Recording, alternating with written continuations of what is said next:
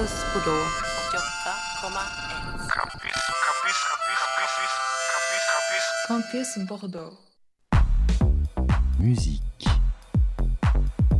Hi hi chers auditeurs et auditrices, je suis Nathan, chroniqueur sur l'émission Grostic et je viens vous présenter aujourd'hui ma chronique hebdomadaire Historyloid.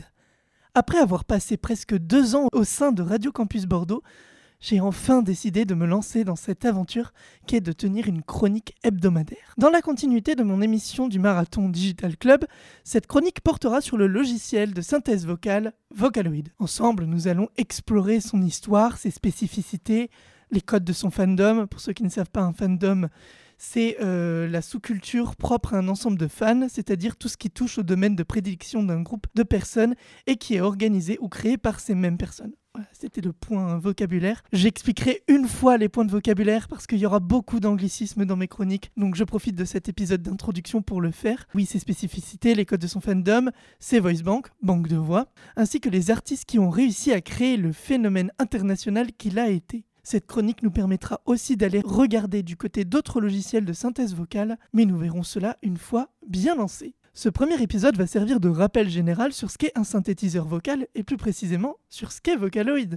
Selon le site Primabord, la synthèse vocale permet de transformer un texte en une suite de phonèmes en essayant de se rapprocher le plus possible de la parole humaine. Ce dispositif, utilisable à partir de nombreux appareils, ordinateurs, tablettes ou smartphones, génère à l'aide d'un logiciel une voix synthétique qui va pouvoir traduire un texte numérique. On connaît un utilisateur très connu de, synthèse vocale au quotidien, qui est Stefano Kings. Ce dispositif est rêvé et imaginé depuis très longtemps, puisqu'en 1761, le mathématicien Leonard Euler imagine à quel point ce système pourrait faciliter la vie de plusieurs personnes. Et ça s'est confirmé du coup avec Stephen Hawkins. Donc, vous l'aurez compris, bien que la synthèse vocale soit très souvent utilisée pour générer de la voix parlée, ce qui va nous intéresser lors de cette chronique sont les logiciels étant capables de générer une voix chantée, Vocaloid étant un des premiers à le faire. Développé par Yamaha Corporation et commercialisé en 2003, Vocaloid a pour vocation de pouvoir remplacer un chanteur professionnel pour les musiciens n'ayant pas la possibilité d'en avoir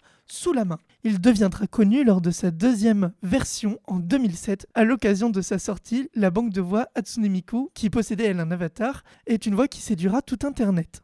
La célébrité de cette chanteuse virtuelle est telle qu'elle réussira à se hisser au rang de star internationale, au même titre que Michael Jackson ou Lady Gaga, artistes pour qui elle fera une première partie. Comment c'est possible? Jean-Luc Mélenchon n'a absolument rien inventé en faisant un meeting en hologramme.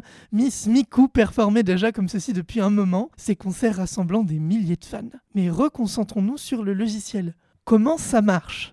Eh bien c'est assez simple. Quand on ouvre le logiciel, on se retrouve nez à nez avec une très grande grille avec un piano sur le côté gauche. Sur cette grille, l'utilisateur va pouvoir rentrer des paroles d'une chanson, paroles qui seront découpées sous forme de syllabes. Le piano servant à indiquer les notes sur lesquelles l'utilisateur va placer sa syllabe. Les paroles seront lues par un curseur MIDI. L'utilisateur pourra aussi faire rentrer un fichier dans le logiciel appelé VSQ ou VSQX, qui est un schéma de paroles déjà toute faite. Il n'aura plus qu'à choisir la voice bank et à mixer la chanson à sa sauce. Et voilà, le tour est joué. Ce phénomène appelé une cover, une reprise si vous voulez, est très populaire parmi les utilisateurs du logiciel, permettant de faire chanter sa banque de voix préférée sur sa chanson préférée de manière très simple. Certaines covers sont parfois, selon moi, bien meilleures que les chansons originales. Pour créer les fameuses voice banks, on a besoin d'un donneur de voix. Alors souvent, des entreprises spécialisées dans les logiciels sonores contactent des comédiens de doublage ainsi que des chanteurs professionnels afin de les enregistrer. Suite à ces enregistrements, les programmateurs vont numériser les fichiers sonores et les enregistrer dans le logiciel. Je pense honnêtement que c'est plus compliqué que ça, mais pour le coup, j'avoue ne pas avoir trouvé comment professionnellement on réalise une banque de voix, mais je suppose que c'est à peu près la même ma- manière de faire que pour les voice banks amateurs que nous verrons bien plus tard quand on en reparlera, parce qu'on va en parler. Le logiciel permet de faire plein d'autres choses, comme par exemple comment ajouter un vibrato, un growl, ainsi que changer les nuances ou le timbre de la voix. Vocaloid est actuellement à sa sixième version et prend en charge plusieurs langues comme le japonais, l'anglais, l'espagnol, le catalan, le mandarin et le coréen. Une autre particularité du logiciel est de pouvoir être pris en charge en tant que VST, donc instru- ah, VST comprenez instrument virtuel, par euh, les logiciels de MAO. Donc euh, MAO, musique assistée par ordinateur, et surtout un Cubase. Il est disponible sur macOS, Windows et c'est un logiciel payant. Il est également disponible sur iOS sous une autre version qui s'appelle iVocaloid. Pour conclure, Vocaloid a permis à énormément d'artistes de se révéler et de se faire connaître. Il a une histoire très riche et a réussi à faire bouillonner la créativité de milliers de personnes dans le monde entier. Ceci étant dit, je vous propose d'explorer tout ça la semaine prochaine avec le début de l'acte premier avant Vocaloid. Nous parlerons de la naissance du projet et de la première version du logiciel. Ça, on le verra en deux parties. La première version du logiciel et je vous laisse là-dessus.